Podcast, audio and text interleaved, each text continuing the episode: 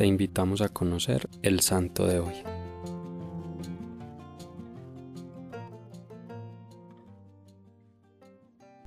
Eduviges nació en Baviera hacia 1174. Era hija del conde Bertoldo de Andex.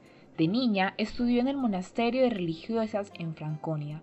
A los 12 años contrajo matrimonio con el duque Enrique de Silesia. Su matrimonio les concedió siete hijos. Su esposo heredó el ducado de su padre, convirtiéndose así en los duques de la Gran Polonia. Desde esta posición fundaron varios monasterios en Trebnitz, construyendo así el primer convento de religiosas en Silesia y propagando la vida religiosa en la cultura germánica. El duque fundó también hospitales, generales y uno en especial para leprosos en Neumarkt, donde solían asistir personalmente a los enfermos. A pesar de su riqueza, eran personas desapegadas de las posesiones y poco vanidosas. Enrique no volvió a cortarse la barba, ni a llevar oro, plata o púrpura, y por eso se le llamó Enrique el Barbado. Ella, por su lado, acostumbraba a caminar hacia la iglesia descalza y cargaba los zapatos en la mano para ponérselos por si se encontraba a alguien en el camino. En 1238 murió su esposo. Al enterarse las religiosas de Trebnitz lloraron mucho.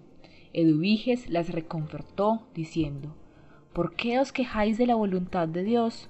Nuestras vidas están en sus manos, y todo lo que Él hace está bien hecho. Lo mismo si se trata de nuestra propia muerte que de la muerte de los seres amados. Santa Eduviges tomó el hábito religioso de Trebnitz, pero sin hacer votos para continuar administrando sus bienes en favor de los más necesitados. Dios premió la fe de su sierva con el don de milagros y de profecía. Amó mucho a la Santísima Virgen y por ello llevaba siempre una pequeña imagen de la Virgen que le cabía en el puño. Durante su última enfermedad, Santa Eduviges pidió la extrema unción cuando todos la consideraban fuera de peligro. Murió el 16 de octubre de 1243 y fue sepultada en Trebnitz. Su canonización se llevó a cabo en 1267. Santa Eduviges no solo dejó monasterios y hospitales.